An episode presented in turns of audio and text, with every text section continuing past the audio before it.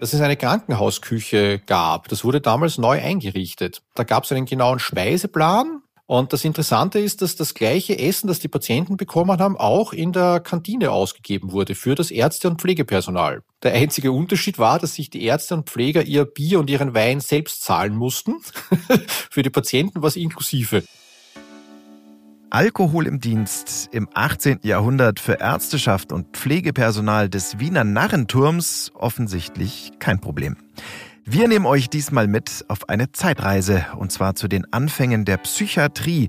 Der Wiener Narrenturm gilt als erste psychiatrische Klinik der Welt. Hier wollte man Menschen mit psychischen Problemen heilen und nicht nur einfach wegsperren. Die Methoden? Aus heutiger Sicht oft skurril, manchmal brutal, gelegentlich aber auch überraschend fortschrittlich. Mehr dazu? Diesmal bei Explore. Sie ist langsam, sie ist gemütlich und sie hinterlässt ihre Spuren. Und jeder kennt sie. Die Rede ist von Helix pomatia, besser bekannt auch als Weinbergschnecke. In Wien, da landete sie über Jahrhunderte im Kochtopf, geriet dann in Vergessenheit und jetzt, jetzt ist sie wieder voll da. Schneckenkaviar oder Schneckenleber sorgen zumindest bei Gourmets für Furore. Mindestens genauso viel Aufmerksamkeit bekommen die Weichtiere aber auch von Wissenschaft und Forschung. Weil Schnecken dort nicht nur als Superfood der Zukunft gelten, sondern auch als Hoffnungsträger bei der Entwicklung neuer Medikamente oder im Kampf gegen den Krebs. Das ist heute unser zweites Thema. Und damit herzlich willkommen zu Explore, der National Geographic Podcast. Durch Wien, Folge 2, Wissenschaft und Natur, begleitet euch eure National Geographic Podcast Redaktion. Ich bin Eka Kiewit, hi zusammen. Und ich bin Daniel Lerche, servus. Die erste psychiatrische Klinik der Welt und das Comeback der Weinbergschnecke. Diesmal also unsere Themen.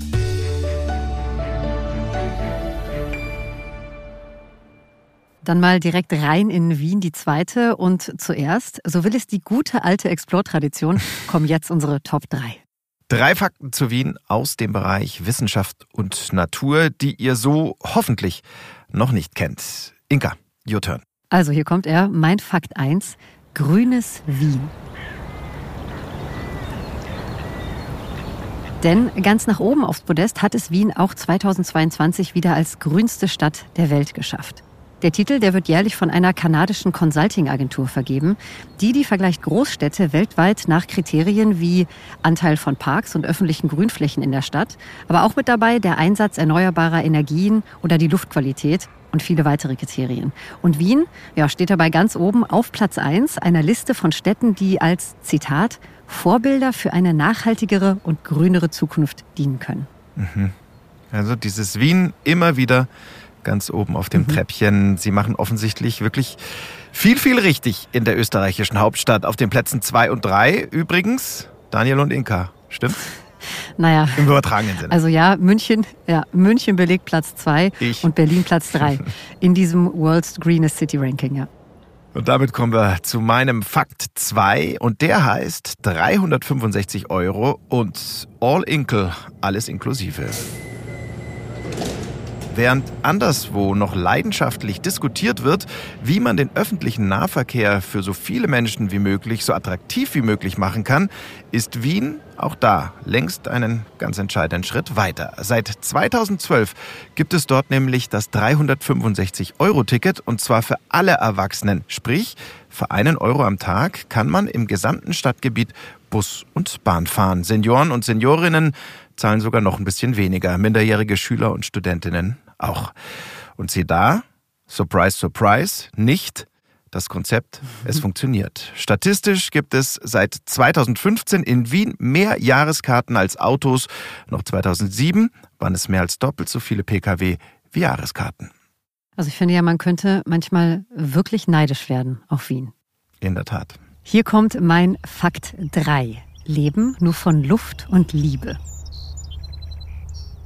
Das Wiener Nachtpfauenauge, das kann eine Flügelspannweite von bis zu 17 Zentimetern erreichen und ist damit der größte Schmetterling Europas. Gesichtet wird das Wiener Nachtpfauenauge zwar meist im Mittelmeerraum, gefunden und beschrieben wurde es aber erstmals in der Nähe Wiens. Daher auch der Name. Und die Größe ist nur eine Besonderheit. Eine weitere, im Gegensatz zu vielen anderen Schmetterlingen sind die Mundwerkzeuge des Wiener Nachtpfauenauges verkümmert. Das Tier, das kann weder Nahrung noch Flüssigkeit aufnehmen. Es lebt ausschließlich von Luft, von Liebe und von seinen Fettreserven aus dem Raupenstadium. Und klar, Dadurch wird das Wiener Nachtpfauenauge leider auch nicht wirklich alt. Gerade mal gut zehn Tage überlebt der schöne ockerbraune Schmetterling. Hm, ein Leben auf Diät sozusagen. Grün ist die Hoffnung, grün ist auch Wien, preiswerter Nahverkehr mit großer Wirkung und groß und stark, auch ohne Nahrung. Unsere Top 3 Fakten zu Wien, Wissenschaft und Natur. Und wir hoffen natürlich, da war ordentlich was Neues dabei für euch. Und damit zu unserem ersten Thema. Und da geht es jetzt um die erste echte Nervenheilanstalt der Welt, den sogenannten Wiener Narrenturm. Und ganz kurz dazu vorneweg, es wird jetzt um psychische Krankheiten gehen und um ehemalige Behandlungsmethoden, die teilweise regelrecht brutal wirken. Wenn ihr denkt, dass euch diese Inhalte nicht gut tun könnten, dann überspringt dieses Thema jetzt besser. Genau. Und äh, wir machen jetzt einen Ausflug mit euch mitten nach Wien und in ein lang vergangenes Kapitel Medizingeschichte. Lang vergangen, aber bis heute durchaus prägend, denn, Inka, du hast gerade schon gesagt, der Narrenturm, mhm. das war die erste psychiatrische Klinik der Welt. Mhm, und vielleicht kannst du direkt mal die Epoche einordnen, also das Jahr, in dem wir uns befinden. Ja. Das ist wirklich wichtig. Ja, 1784 ist ja. also wirklich lange her. Mhm. Zu Zeiten der Aufklärung war das. Da wurde der Narrenturm erbaut und auch gleich eröffnet. Mhm. Und wenn wir schon bei Einordnungen sind, ja. noch ganz kurz, vielleicht kannst du was dazu sagen, wie sich diese Nervenheilanstalt genau von anderen Nervenheilanstalten dieser Zeit unterschieden hat. Äh, fundamental, denn der mhm. Narrenturm, der war im Prinzip die erste Nervenheilanstalt, beziehungsweise heute würden wir natürlich sagen psychiatrische Klinik, die diesen Namen auch wirklich verdient hat. Weil damals Menschen mit psychischen Erkrankungen, leider, das muss man so sagen, entweder sich selbst oder ihren Familien überlassen wurden. Genau.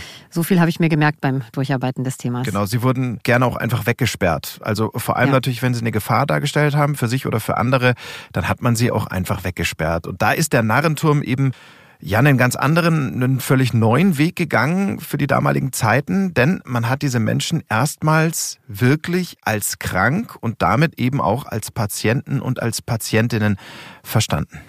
Hm. Das war neu. Man hat versucht, sie zu behandeln. Genau, man hm. hat versucht, sie ja. zu behandeln. Man hat nicht nur versucht, sie zu behandeln, man hat sie behandelt und das mit dem klaren Anspruch, auch sie wirklich zu heilen und irgendwann wieder zu entlassen. Hm. Aber äh, da sind wir jetzt im Prinzip schon mitten im Interview, das ich ja geführt habe dazu. Dann noch ganz kurz, bevor wir da gleich ja. einsteigen in den Interview. Mhm. Lass doch mal ein paar Bilder in unseren Köpfen entstehen. Also klar, heute wäre der Name Narrenturm völlig undenkbar. Ja, absolut. Ähm, aber, aber vielleicht kannst du ihn noch mal kurz beschreiben. Es ist ja kein, kein wirklicher Turm. Nein, ein Turm ist es nicht. Ähm, es ist ein Rundbau, so eine Rotunde, fünf Stockwerke hoch, also ja, also Pi mal Daumen ungefähr so hoch wie ein durchschnittliches Mietshaus in der Großstadt. Sieht im Prinzip aus wie so ein Festungsbau, also wirkt so ein bisschen gedrungen, ähm, hat auch ein niedriges Kuppeldach, schmale, so schießschartenartige Fenster und die Mauern, mhm. die haben diese, wie sagt man, diese, diese Steinquaderoptik. Und das gibt dem mhm. Ganzen dann eben sowas, ja, sehr mächtiges, sehr, sehr massives. Okay. Und als psychiatrische Klinik wird der Narrenturm heute ja nicht mehr genutzt. Nein, heute gehört der Narrenturm zum Naturhistorischen Museum Wien und beherbergt die größte pathologisch-anatomische Sammlung der Welt, die übrigens für Medizin Interessierte, wie auch dich, Inka, unbedingt einen Besuch wert sein soll. Alles klar. Jetzt zu deinem Interview. Ja. Du hast mit dem Kurator dieser Sammlung gesprochen vom Naturhistorischen Museum in Wien. Genau. Und ähm, der stellt sich am besten kurz selber vor. Mein Name ist Eduard Winter. Ich bin äh, derzeit Kustos der Pathologisch-Anatomischen Sammlung des Naturhistorischen Museums, die sich im Moment im Wiener Nahenturm befindet und bin dort für ziemlich verschiedene Aufgaben zuständig. Also generell einmal die Gesamtverwaltung und Sammlungsbetreuung und wissenschaftliche Bearbeitung.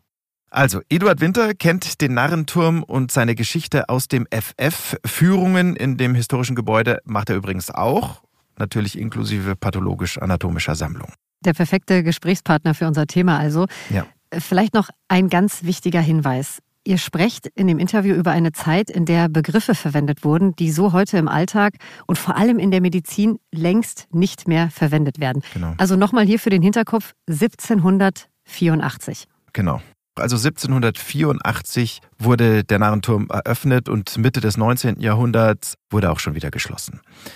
Jetzt aber wirklich zum Interview und ich wollte zum Einstieg erstmal wissen, auf wen denn die Idee überhaupt zurückging, die erste psychiatrische Klinik der Welt zu bauen. Das ging ursprünglich zurück auf den Kaiser Josef II., der das allgemeine Krankenhaus in Wien bauen hat lassen als Zentralspital und beschlossen hat, dass es auch eine psychiatrische Abteilung braucht, um psychiatrisch kranke Patienten zu behandeln. Mhm. Wissen wir, wie er auf diese Idee kam? Weil die Idee war für die damalige Zeit ja neu und relativ revolutionär. Ja, also der, der Josef II., der war ja bekannt dafür, dass er erstens gern Dinge zentralisiert hat, deswegen auch die Idee eines Zentralspitals. Mhm. Und er war auch einer der ersten aufgeklärten Herrscher. Das heißt, er hat sich schon Gedanken um neue, auch auf, der, auf dem Gebiet der Medizin, um neue Behandlungsmethoden Gedanken gemacht. Mhm und hat dann eben beschlossen, dass es nicht sein kann, dass Geisteskranke einfach nur irgendwo weggesperrt oder aufbewahrt werden, sondern die kann man durchaus auch behandeln. Mhm. Man muss halt immer differenzieren, dass er, er hat das nicht alles nur jetzt aus, weil er so nett war, gemacht, sondern da steckte natürlich schon die Idee dahinter, keine Arbeitskräfte zu verschwenden. Mhm. Das war bei vielen Dingen, die er gemacht hat, die natürlich auch für die Menschen wirklich gut waren, aber es war halt nicht immer nur die Menschenfreundlichkeit, die da dahinter steckte, sondern die Effizienz, die ihm mhm. ganz wichtig war, dass der Staat wie ein reibungsloses Uhrwerk funktioniert. Mhm. Dann gehen wir mal rein in den Narrenturm. Ähm, was sehen wir denn im Inneren? Wie ist dieses Gebäude, das 1784 gebaut wurde? Wie ist es damals angelegt?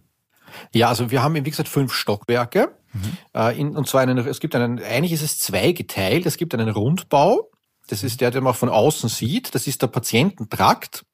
Und dann gibt's noch ein rechteckiges Mittelgebäude, also einen Mitteltrakt, die einmal quer den, den Innenhof teilt in zwei unterschiedliche Höfe. Und das war der Wärtertrakt. Mhm. Heute würde man wahrscheinlich Pfleger sagen. Und die haben dort auch zum Teil gewohnt. Da war auch die Küche. Und das war auch die einzige, der einzige Zugang zu den, zum Patiententrakt, der erfolgte über den Wärtertrakt und sonst gibt es eigentlich keine Möglichkeit, da hineinzukommen. Und die Patientenzellen, die waren in diesem Rundbau und die haben nach außen gesehen. Das war wichtig, dass die Patienten ins Grüne schauen. Also mhm. man hat das nicht so, wie man es in modernen Gefängnisbauten kennt, dass die, die Zellen alle in den Innenhof schauen, spricht, um die Flucht zu erschweren. Mhm. Wenn es keine Fenster nach außen gibt, ist es nicht so einfach äh, zu flüchten. Aber das hat man hier nicht gemacht. Das heißt, das sind die einzelnen Zellen, die haben so ungefähr 12, 13 Quadratmeter. Das war für ein, ein bis zwei Patienten gedacht. Die sind so einmal im Kreis angeordnet und schauen schön ins damalige Grüne noch. Jetzt ist es ja mitten in der Stadt. Damals war das noch am Stadtrand. Mhm. Und da sind die, die einzelnen Patientenzellen eben angeordnet. Und, und wer waren dann die Menschen, die in diesen 139 Zellen untergebracht wurden? Also wie hat man damals Irrsinn, in Anführungsstrichen natürlich, wie hat man Geisteskrankheit definiert? Ja, also das war eben nicht so einfach, weil es gab ja keine Erfahrungswerte. Man musste das mehr oder weniger von Grund auf jetzt neu erfinden. Mhm. Und dementsprechend war der Narrenturm in jedes Stockwerk war eine eigene Abteilung. Im Erdgeschoss waren zum Beispiel die ruhigen Patienten, die Melancholiker, wie man damals gesagt hat. Also da mhm. hat er damals noch nach der Vier-Säfte-Lehre behandelt und auch klassifiziert. Mhm. Und da waren eben die Melancholiker im Erdgeschoss. Die waren ruhig, und haben nicht viel, nicht viel Probleme bereitet. Mhm. Im ersten Stock, das war für die sogenannten Militärirren vorgesehen. Sprich, das heute würde man wahrscheinlich posttraumatische Belastungsstörung sagen, so Kriegstraumata, die dort behandelt wurden. Und in den oberen Stockwerken, da waren dann, je weiter man hinaufgekommen ist, desto lautere und schwierigere Fälle hatte man. Und im obersten Stockwerk, da waren die sogenannten unreinen Patienten untergebracht, die wütenden und tobenden, wie es geheißen hat. Das waren die, für die man eigentlich auch keine Diagnose gefunden hat damals. Ja, heute würde man sagen, die wären eine Gefahr für sich oder für die Gesellschaft und die mussten halt weggesperrt werden weiterhin.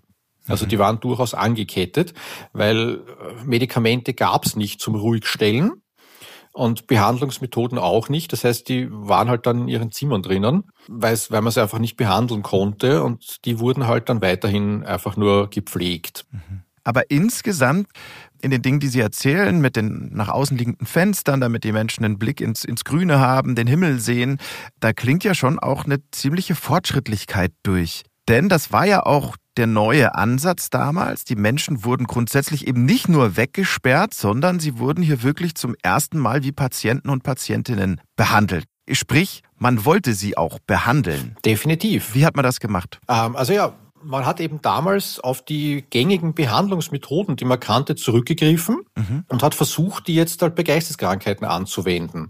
Und da standen eben die Behandlungsmethoden der Vier-Säfte-Lehre im Vordergrund. Das heißt, man hat die gelbe Galle, die schwarze Galle, Schleim und Blut. Das sind die vier Körpersäfte, die man definiert hat. Und die mussten ins Gleichgewicht gebracht werden. Und dann ist ein Mensch gesund. Mhm. Und da hat man eben zum Beispiel Aderlass war ein, eine beliebte Behandlungsmethode oder Kaltwassereinläufe oder mhm. überhaupt Kaltwasserkuren. Da gab es verschiedenste Theorien, dass eben Choleriker äh, zu viel von so einem, einem Feuerpartikelchen in sich tragen, also mhm. zu viel Feuer haben und die muss man dann runterkühlen. Ja, wenn man halt jetzt einen Menschen fünf Stunden ins kalte Wasser setzt, wird er definitiv ruhig sein nachher. Oder auch zehn Kaltwassereinläufe werden einen auch ruhig stellen, kurzfristig. Mhm. Aber das bringt halt keine langfristige Heilung. Mhm. Medikamente und so weiter, das gab es ja in dem Sinn noch nicht so wie heute, so Psychopharmaka. Das heißt, man hat sich eben mit solchen Hilfsmitteln beholfen. Mhm. Es gab teilweise auch, ich weiß aber nicht, ob das hier im Nahenturm wirklich angewandt wurde, Brandeisen zum Beispiel hat man auch verwendet dass man eben gedacht hat, dass man eben, wenn man zu kalt ist, muss man eben aufheizen. Und da hat man einfach mit glühenden Eisen ja, Brandverletzungen im Endeffekt zugefügt, mhm. in der Hoffnung, dass das was bringt.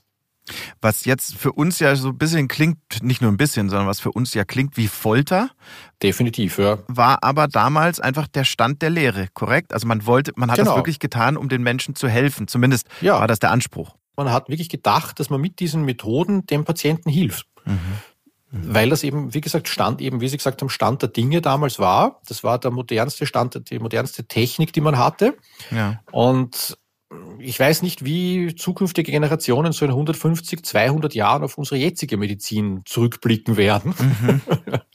da könnte auch sein, dass sie sich denken, was waren das für Barbaren? Das ist ja nur reine Folter. Mhm. Nicht, dass die jetzige Medizin schlecht ist, keine Frage. Das ist halt einfach Stand der Dinge, aber das Dinge entwickeln sich. Ja. Und das hatte kein, man hatte wirklich den Anspruch, Patienten zu behandeln, sie zu heilen. Äh, und es wurden auch regelmäßig Patienten als geheilt entlassen. Also das war mhm. nicht unüblich. Die, die durchschnittliche Aufenthaltsdauer waren circa drei Monate, die ein Patient hier im Landturm verbracht hat. Und dann wurden Menschen wirklich als geheilt entlassen. Ja, definitiv. Also es, es ist ja ganz spannend, es wurde zum Beispiel damals schon Alkoholismus als psychische Erkrankung erkannt oder zumindest so klassifiziert.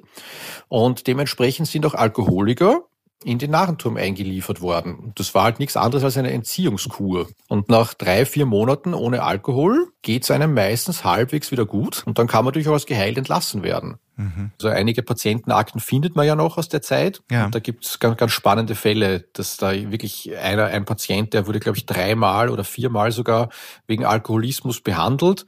Und die Akte endet dann mit dem Eintrag, dass der Patient bei einer Wirtshausschlägerei ums Leben kam. Also tragisch. Tragisch, ja. Gibt es da noch Fälle, die Ihr besonderes Interesse geweckt haben? Ja, also es, es gibt halt, es ist schon ganz spannend. Wir, äh, wir haben ja auch dadurch, dass wir in der, die, in der pathologisch-anatomischen Sammlung auch die Obduktionsbefunde aus der Zeit haben. Mhm. Und da sind natürlich auch in der Irrenanstalt sehr viele verstorben. Und das dadurch, dadurch, dass ja auch ähm, die Syphilis weit verbreitet war, die ja dann im dritten oder vierten Stadium zu Gehirnschäden führen kann, sind natürlich auch sehr viele Syphilis-Patienten hier in der Irrenanstalt im Nahenturm gewesen, die halt dann einfach wirklich nur bis zu ihrem Tod gepflegt wurden, weil man die Syphilis damals nicht behandeln konnte. Und da sind schon ganz interessante Fälle dabei. Oder auch Fehlbildungen, die man heute definitiv nicht in die Irrenanstalt einweisen würde. So zum Beispiel so eine ähm, Lippenkiefer-Gaumenspalte ja. haben wir zum Beispiel. Das ist natürlich eigentlich keine geistige, keine psychische Erkrankung, mhm. aber er hat sich halt mit Sprechen schwer getan und deswegen hat man gedacht, dass der eine psychische Beeinträchtigung hat und ist deswegen in die Irrenanstalt gekommen. Mhm.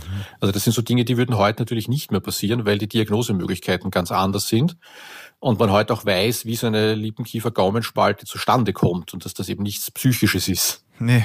Zumal der arme Mensch ähm, ja wahrscheinlich auch nicht die Chance hatte, da jemals wieder rauszukommen dann. Oder? Äh, jein. Also es gab die Möglichkeit, wenn man ungefährlich war, also sprich, wenn man sich selber oder andere nicht gefährdet hat, konnte man sich auf Reverse selbst entlassen damals schon. Mhm. Das war durchaus möglich, dass äh, Patienten gesagt haben, sie wollen nicht mehr der Irrenanstalt sein, sie entlassen sich jetzt. Finde ich ja hochinteressant. Im 18. Jahrhundert ja. konnte man sagen, so, nee, ich will nicht mehr, ich entlasse mich jetzt, mir geht's gut, ich stelle keine Gefahr für mich dar und auch nicht für andere. Genau. Ähm, ich gehe jetzt.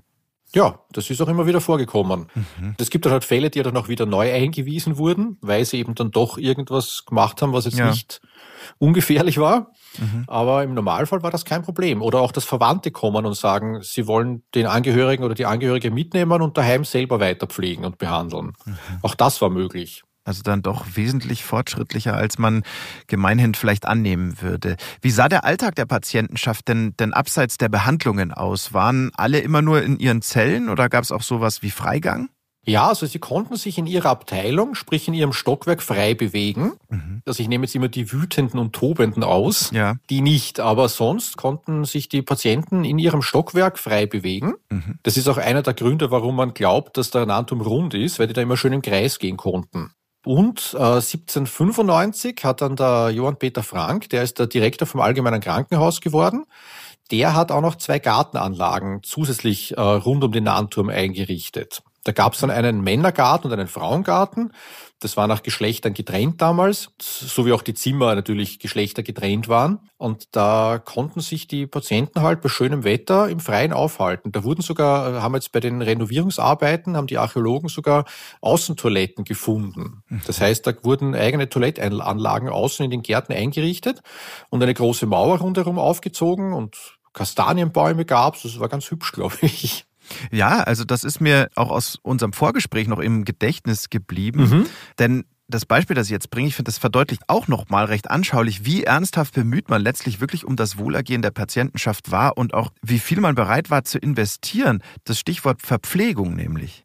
Genau, also das war auch ganz interessant, dass es eine Krankenhausküche gab. Das wurde damals neu eingerichtet. Da gab es einen genauen Speiseplan, welche Patienten welches Essen zu bekommen haben. Und das Interessante ist, dass das gleiche Essen, das die Patienten bekommen haben, auch in der Kantine ausgegeben wurde für das Ärzte- und Pflegepersonal. Mhm. Also die haben das gleiche Essen bekommen. Der einzige Unterschied war, dass sich die Ärzte und Pfleger ihr Bier und ihren Wein selbst zahlen mussten. für die Patienten was inklusive. Das finde ich persönlich immer ganz lustig. Ich meine, nicht nur, dass die Ärzte damals im Dienst Bier trinken durften. Das stimmt, den, den Aspekt habe ich noch gar nicht gesehen, ja stimmt. Also genau, die Ärzte haben im Dienst Bier trinken dürfen, aber genau, mussten aber mussten zahlen. dafür zahlen. Ja, ja, immerhin. Also nein, also die Verpflegung war eigentlich hervorragend. Ja. Es gab drei, drei Mahlzeiten pro Tag vorgesehen, also Frühstück, Mittagessen, Abendessen. Mhm. Und für manche Patientengruppen, also die Tuberkulosekranken, die man Schwindsucht auch genannt hat, also die besonders abgemagert waren, die haben dann manchmal noch eine Jause bekommen am Nachmittag. Mhm. Und es gab einmal pro Tag mindestens Fleisch zum Essen. Also das war auch eigentlich ungewöhnlich. Mhm. Die Speisepläne sind erhalten. Das war eigentlich relativ gutes Essen. Also da gab es gekochtes Rindfleisch, mit Erdäpfeln und Wurzelgemüse und irgendeiner Soße noch dazu. Also so wie sich's anhört, da kochen heute genug Kantinen wahrscheinlich äh, schlechter als damals. Ja, ähm, das glaube ich auch. Ja. 1866 wurde der Namenturm mhm. dann aber schon wieder geschlossen. Also Jawohl. zumindest die psychiatrische Heilanstalt, weil, und das haben Sie auch im Vorgespräch so schön formuliert, das Gebäude war so unzweckmäßig wie möglich konstruiert worden. So haben Sie genau. es gesagt. Geben Sie mal ein paar Beispiele bitte. Ähm, nein, es ist zum Beispiel so, man hat hier versucht, äh, das ganze Gebäude mit einer Heißluftheizung zu beheizen. Mhm. Was prinzipiell nicht schlecht klingt. Da hat also vier so zentrale Heizkammern und dann durch ein Rohrsystem hätte das ganze Gebäude beheizt werden sollen. Und dieses Heizsystem hat zum Beispiel überhaupt nicht funktioniert, weil nicht die heiße Luft in die Rohre geleitet wurde und in die Zimmer, sondern der Rauch. Und das war dann so eine mehr oder weniger eine Räucherkammer. In, in Wien sagt man Selchkammer dazu. Mhm. Da, da wurden die Leute eher geselcht, anstatt dass sie dass es die warm war und da hat man das nach einer Saison, nach einem Winter wieder eingestellt. Außerdem äh, gab es zwar einen Kanalanschluss, allerdings ohne Gefälle. Das heißt, die, der ganze Unrat ist einfach nur unten liegen geblieben im Keller und es hat gestunken. Auch das war nicht so optimal und man ist dann auch nach ein, zwei Jahren da, dazu übergegangen, das einfach stillzulegen. Mhm. Und das größte Problem war vor allem, dass die Wege für die Pfleger und Wärter einfach unglaublich lang waren. Das ist zwar sehr personalintensiv, den Nahenturm als äh, Heilanstalt zu betreiben. Mhm. Und das war halt einfach, einfach unpraktisch. Auch, es gab auch kein fließendes Wasser. Also man hat erst 1857 einen Wasseranschluss äh, eingebaut, weil man damals noch gedacht hat, also bei der, bei der Erbauung, dass fließendes Wasser schlecht für Geisteskranke ist. Ja. Deswegen gab es hier keinen Wasseranschluss. Mhm. Und das hat halt dazu geführt, dass man vom nahen Alserbach musste man das Wasser mit Kübeln holen. Mhm. Und das war halt nicht wirklich optimal. Also das war die ganze Infrastruktur war einfach ja nicht mehr zeitgemäß. Ja. Das war halt ein Versuchs Objekt im Endeffekt vom Kaiser. Mhm. Und viele Dinge haben funktioniert, aber viele halt auch nicht. Und das war halt dann einfach unpraktisch oder hat man es zugesperrt. Gut 80 Jahre gab es den Narrenturm mhm. als erste Psychiatrie in Wien und in der Welt. Wie würden Sie das denn in der Rückschau bewerten? War der Narrenturm aus medizinischer Sicht eine Erfolgsgeschichte? Jein. Das ist, das ist, finde ich, schwierig zu beantworten. Mhm. Aus heutiger Sicht nein. Das war einfach ein Versuchsobjekt. Und da haben halt viele Dinge nicht funktioniert, äh, wie man sich das äh, eigentlich vorgestellt hat. Aber es war insofern irrsinnig wichtig, dass man das erste Mal gesagt hat, okay, psychisch Kranke, das sind Patienten. Und das ist der große Fortschritt hier im Nahenturm, dass man gesagt hat, okay, das sind, das sind kranke Menschen, die kann man behandeln, die kann man auch heilen und wir müssen ihnen eine Heilanstalt zur Verfügung stellen. Mhm. Dass die Umsetzung und die Behandlungsmethoden aus heutiger Sicht jetzt nicht optimal waren und man das auch dementsprechend dann relativ bald wieder eingestellt hat und sich andere Heilanstalten gebaut hat, das liegt, glaube ich, in der Natur der Dinge. Wenn man irgendwas zum ersten Mal macht, kann man nicht damit rechnen, dass es gleich perfekt funktioniert vor allem wenn es keine Erfahrungswerte davor gibt. Mhm. Aber so grundlegend einfach die Idee, eine Heilanstalt für psychisch Kranke, äh, finde ich in der Medizingeschichte sehr, sehr wichtig, dass das gemacht wurde. Weil wer weiß, wann das sonst gekommen wäre. Also da ist schon sehr viel grundlegende Arbeit geleistet worden, auf die dann im 19. Jahrhundert aufgebaut werden konnte. Mhm. Also es wurde ein Anfang gemacht. Genau. Heute beherbergt der Narrenturm ja die größte pathologisch-anatomische Sammlung der Welt. Mhm. Gibt es denn da auch ähm, noch Exponate, die Geschichten aus der Zeit der Psychiatrie erzählen, also die die Verbindung mhm. noch zum, zum Narrenturm in der Zeit, als er Psychiatrie war, äh, herstellen? Ja, da gibt es tatsächlich noch einige Präparate. Also dadurch, dass die meisten Patienten damals in der Irrenanstalt verstorben sind, mhm. gibt es natürlich auch entsprechend Präparate aus der Irrenanstalt. Also wir haben eben zum Beispiel vorher schon erwähnt, diese Lippenkiefer-Gaumenspalte. Diesen Fall, da gibt es eben noch den Schädel mazeriert mit eben dieser äh, Fehlbildung. Dann haben wir noch, das ist auch ganz spannend, einen Magen, der mit Stroh gefüllt ist. Da hat der Patient seinen Strohsack aufgegessen mhm. und ist dann daran verstorben. Und da ist halt dieser, da gibt's diesen Magen eben noch zum Besichtigen jetzt, zum Anschauen. Gibt's äh, sozusagen Stars der Sammlung, wenn man das äh, so ein bisschen salopper formulieren will? Ja, es, es gibt schon ein paar so Präparate, die von, die immer wieder gern gesehen werden, die man herzeigen muss bei einer Führung zum Beispiel. Ja. Äh, wir haben zum Beispiel ein Präparat, das sind Knochen, das ist der sogenannte Bartsche Riese. Das ist einfach ein, ein Mann mit Riesenwuchs. Mhm. Da ist halt die gesamte Lebensgeschichte bekannt und das ist halt für viele Besucher immer interessant. Der Mann war so um die 2,42 Meter, glaube ich, groß circa. Also schon wirklich, wirklich groß. Und da diese Knochen zu sehen, ist halt für viele beeindruckend. Und dann noch die Geschichte zu hören dahinter. Können Sie die Geschichte kurz zusammenfassen? Geht das? Ja, also das, das war ein Soldat im äh, Osmanischen Reich. Und da gab es so die Wiener Türkenbelagerung und mhm. der hat vor Wien gekämpft, ist verletzt worden, gefangen genommen worden, äh, dann zum Christentum konvertiert, damit er in Wien bleiben kann und hat als Leibwächter bei einer bekannten Wiener Fürstenfamilie gearbeitet. Und der ist dann am Friedhof von St. Stephan, beim Stephan, beim heutigen Stephansdom begraben worden. Und der ist dann auf die Anatomie gelangt und dort beschrieben und vermessen worden. Und da haben wir eben, also man muss dazu sagen, wir haben nur mehr Gipsabgüsse von den Knochen. Mhm. Die Originalknochen, die sind bei einem Brand 1945 zerstört worden. Mhm. Aber die Gipsabgüsse gibt's jetzt noch. Und diese Geschichte eben mit der Türkenbelagerung, der ist in Wien geblieben und dann hat als Leibwächter gearbeitet, fasziniert die Besucher immer. Also es hört sich ja auf jeden Fall so an, als sei die pathologisch-anatomische Sammlung im Wiener Narrenturm einen Besuch wert. Dann hätte ich abschließend noch eine Frage. Nachdem wir jetzt über den Narrenturm gesprochen haben, über mhm. die Behandlungsmethoden, ein bisschen über das Leben damals, wie froh sind Sie eigentlich im 21. Jahrhundert zu leben? Sehr froh. Mhm. Äh, wenn man hier arbeitet, dann lernt man das Leben schätzen. Ja. Und man merkt, was man eigentlich hat am Leben. Und mhm. dass es einem auch viel, viel schlimmer gehen könnte. Und viele so kleine Ärgernisse, wo man sich so denkt, ah, das ist wieder jetzt mühsam und jetzt ärgere ich mich drüber. Und dann denkt man sich, naja, man könnte es aber auch viel, viel schlimmer getroffen haben. Und da bin ich schon sehr glücklich, dass die Medizin äh, heute so weit ist, dass viele Krankheiten behandelbar sind, auch erkennbar sind, dass man da nicht jetzt herumsitzt und nicht weiß, was man hat. Aber da ist man schon, wenn man das so jeden Tag sieht, was einem so passieren könnte, wird man sehr demütig und dankbar. Das klingt auf jeden Fall sehr nachvollziehbar. Vielen Dank, Herr Winter, für diese kurze Zeitreise zu den Anfängen der modernen Psychiatrie. Sehr gerne. Dankeschön. Also danke auch nochmal von mir an Herrn Winter. Das Leben zu schätzen wissen, das hat er sehr schön formuliert, finde ich. Mhm. Und auch wenn die Methoden komplett unvorstellbar bleiben für mich. Also das konnte ich schon in der Vorbereitung, konnte ich da kaum hinhören. Ja. Es bleibt runtergebrochen ein so wichtiger Schritt in die Richtung, psychische Erkrankungen als solche anzuerkennen. Und das habt ihr auch im Interview rausgearbeitet und angesprochen.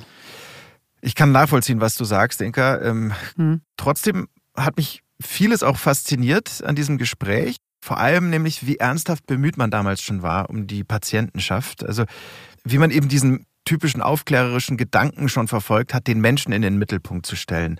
Das mhm. hatte ich so nicht erwartet vor dem Gespräch, muss ich auch ehrlich sagen. Auch wenn natürlich also manche Behandlungsmethoden unglaublich brutal waren, klar. Hm. Ja, und also von diesen Behandlungsmethoden, da kann ich mich auch nach dem Interview noch immer sehr schwer von lösen, dass das in irgendeiner Weise menschlich oder human gewesen sein soll. Aber ja. Verstehe ich. Und trotzdem, ein Beispiel wie der Narrenturm zeigt dann eben doch, dass man damals und sei es vielleicht auch nur aus Pragmatismus, ähm, mehr zumindest als aus Humanismus, durchaus auch schon mhm. fortschrittlich gedacht hat und bereit war, neue Wege einzuschlagen. Ja, und wer weiß, wo die Psychiatrie heute wäre, hätte es den Narrenturm damals nicht gegeben.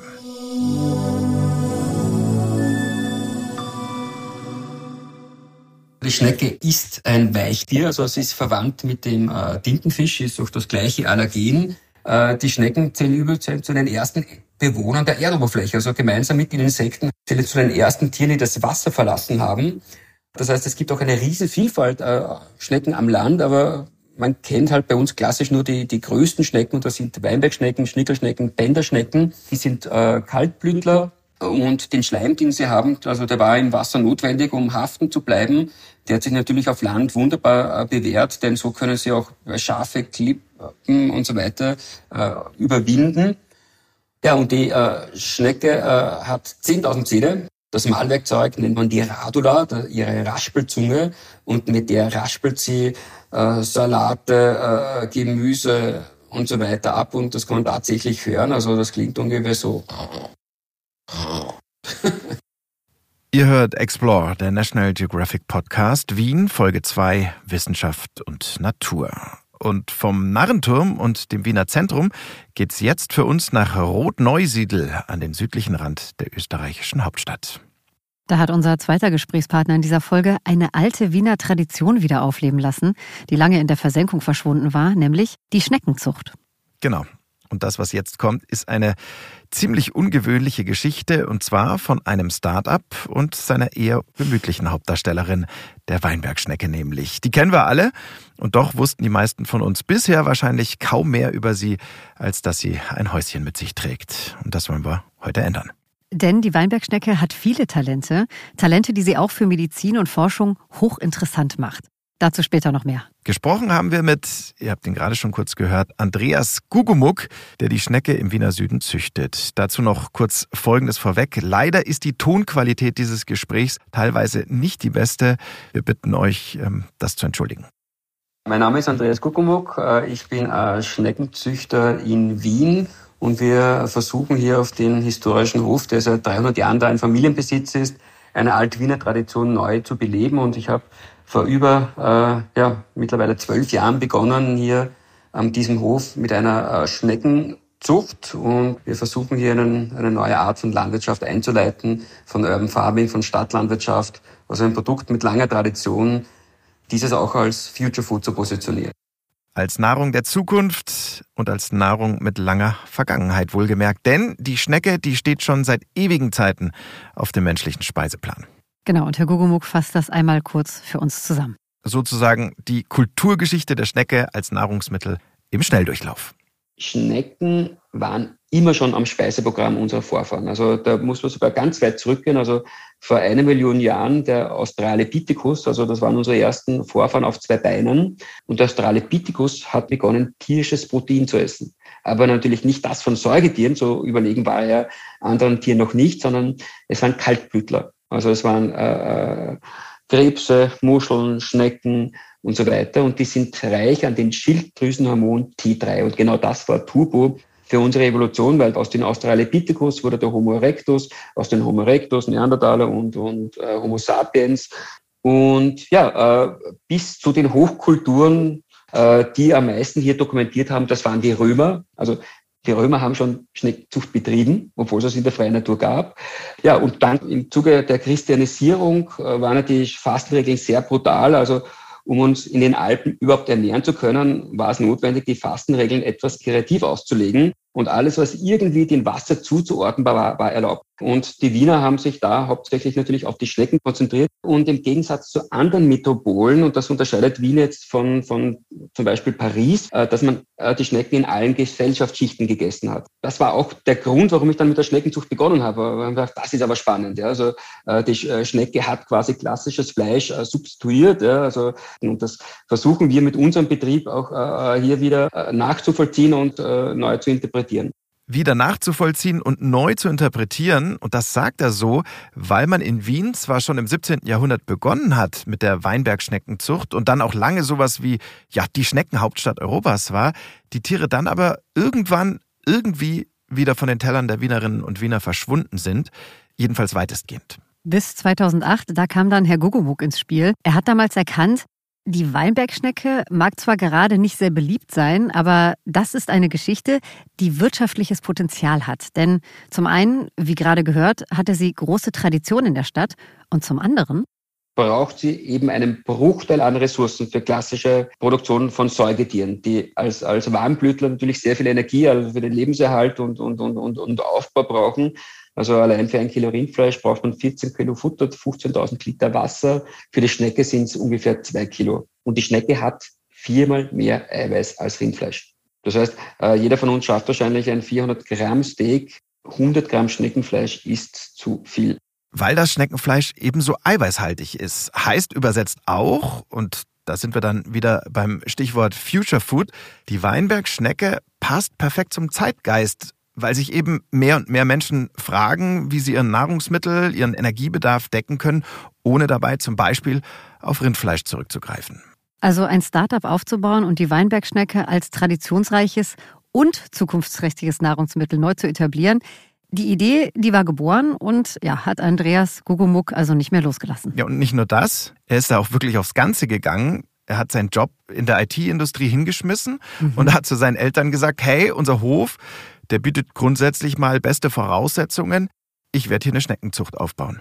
Nur, also ganz so einfach, wie sich das jetzt vielleicht anhört, war es dann doch nicht. Ich habe ein Business gestartet ohne Markt. Ja, also wie fängt man normales Startup an?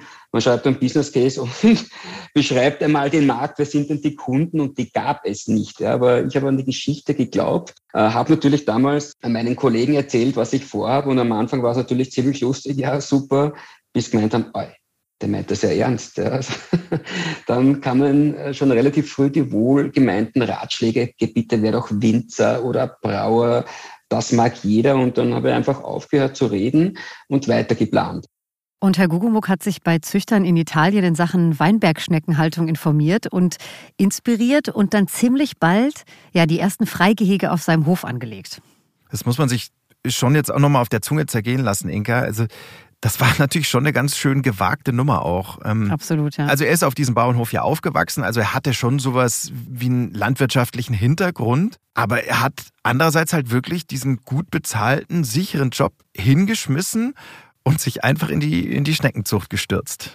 Also zumal ihm ja auch die Hauptdarstellerin auch noch gefehlt hat, die Das Weinbergschnecke. Stimmt, genau. Denn in Mhm. Österreich, wie in Deutschland übrigens auch, verbietet es der Naturschutz, dass man Weinbergschnecken einfach mal so einsammelt und mit nach Hause nimmt. Herr Gugumuk musste die Schnecken also erstmal einkaufen.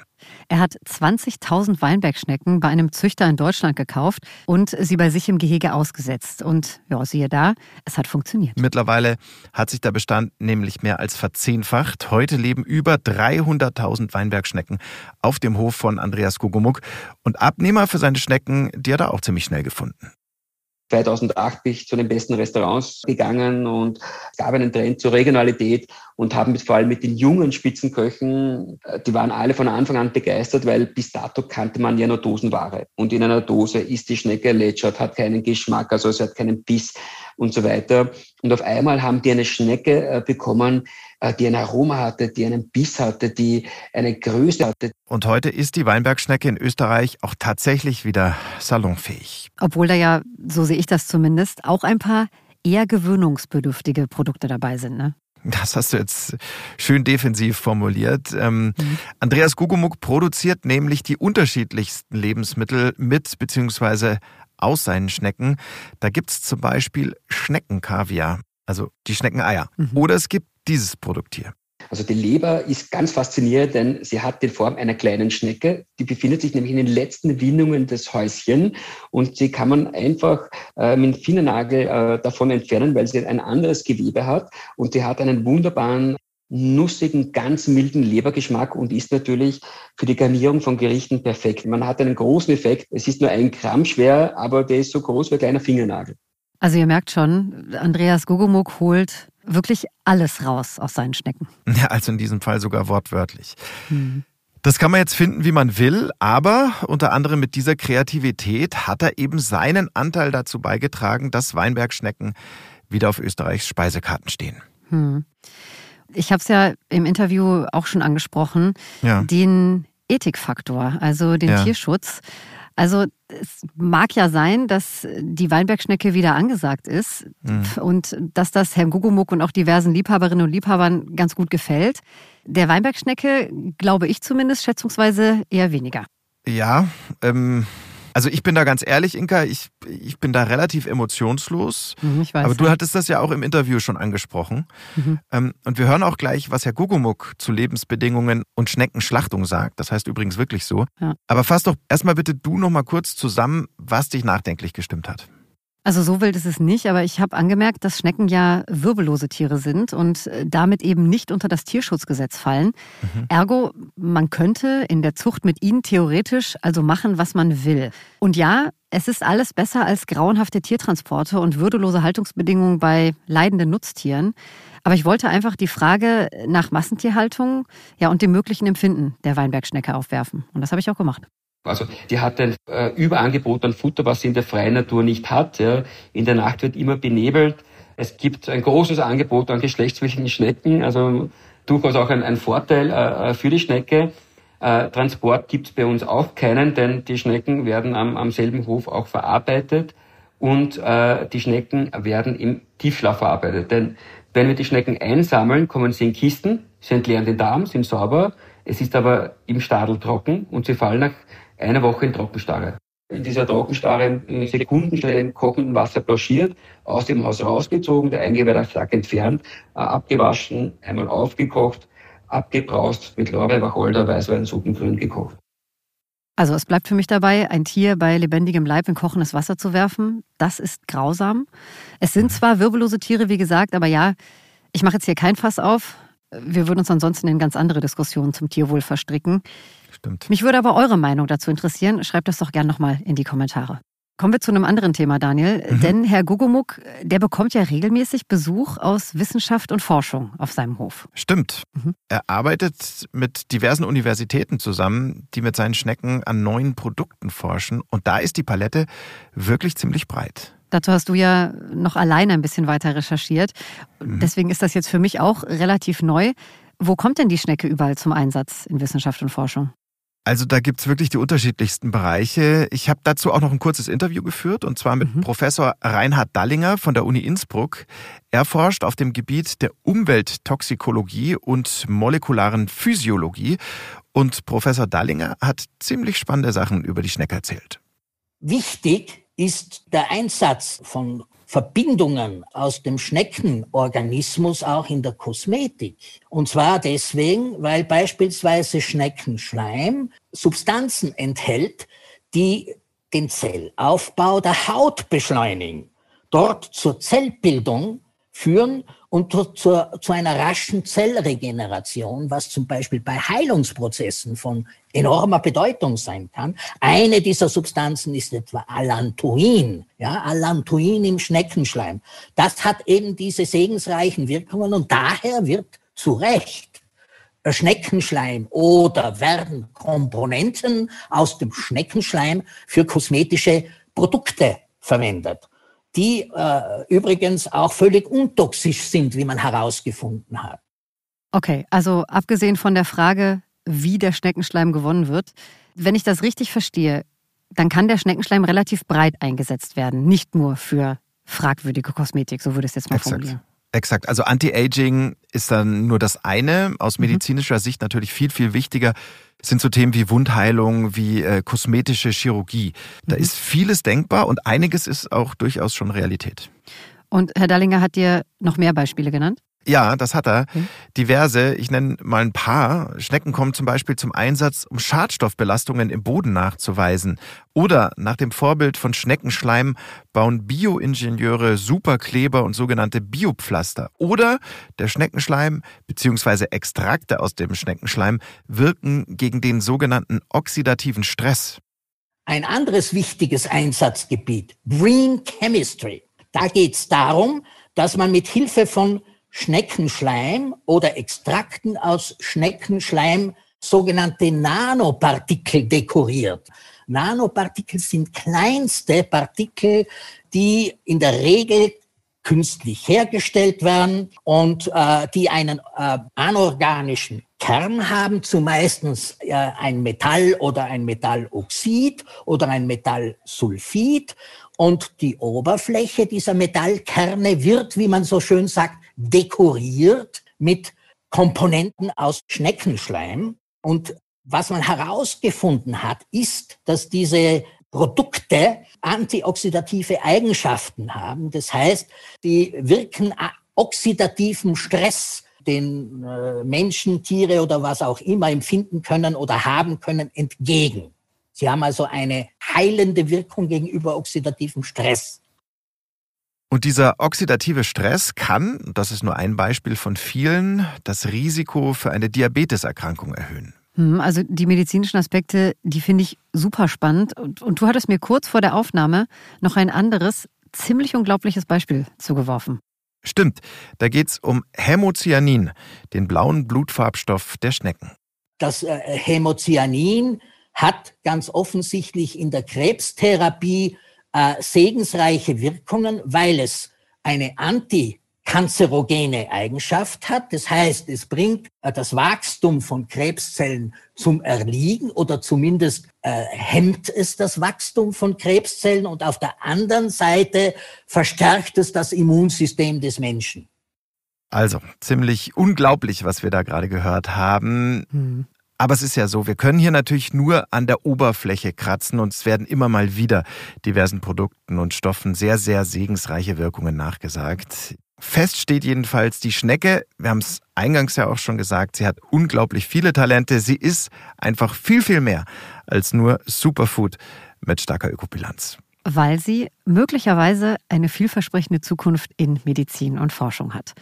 Also ich für meinen Teil werde die kleinen Tierchen ab jetzt jedenfalls mit ganz anderen Augen betrachten, wenn ich sie irgendwo in der freien Natur entdecken sollte. Geht mir genauso. Danke doch an dieser Stelle an Andreas Gugumuk und Reinhard Dallinger, dass sie uns für diese Interviews zur Verfügung standen.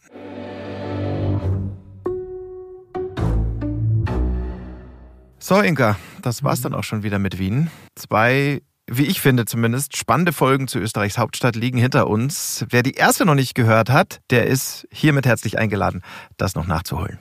Da haben wir uns äh, unter anderem gefragt, Was macht Wien anders? Warum ist die Stadt erwiesenermaßen so außergewöhnlich lebenswert? Genau. Also, diese Folge sei euch empfohlen, wie euch natürlich auch Wien empfohlen sei. Ich für meinen Teil, ich kann nur sagen, ich habe große Lust bekommen, mal wieder hinzufahren, mhm. aus diversen Gründen. Und einer ist ganz sicher die Wiener Nachspeisentradition. Mhm. Also Asche auf mein Haupt, aber Kaiserschmarrn und Powiedel die Wanzen. Ja die gehen mir seit Folge 1 einfach nicht mehr aus dem Kopf. Die Povidelevanzen. Die kleinen, wir müssen es erklären, die kleinen Hefepfannkuchen ja. mit Zwetschgenmarmelade und Puderzucker. Also für immer gemerkt, neu auf meiner Liste, unbedingt probieren. Genau. So, liebe Leute, normalerweise würden wir an dieser Stelle den neuen Themenmonat ankündigen. Das geht in diesem Fall aber leider nicht. Denn unsere nächste Explore-Folge wird leider, leider auch unsere letzte sein. Aber gerade deswegen wollen wir diese letzte Episode auch ganz besonders machen und gehen mit euch zusammen nochmal auf Weltreise durch dreieinhalb Jahre Explore-Podcast. Wir nehmen euch mit zu einigen der Orte und der Menschen, die für uns Explore so besonders gemacht haben. Diese Highlights und vieles, vieles mehr. Also erwarten euch dann in unserer Abschlussfolge. Lasst euch also nochmal überraschend von uns. Es gibt viel zu entdecken und für alle, die noch einmal in die bisherigen Episoden reinhören möchten, sei schon mal erwähnt, dass alle Folgen von Explore auch weiterhin abrufbar bleiben. Danke fürs Zuhören. Ihr seid die Besten. Servus. Macht's gut und bis zum nächsten Mal bei Explore, der National Geographic Podcast.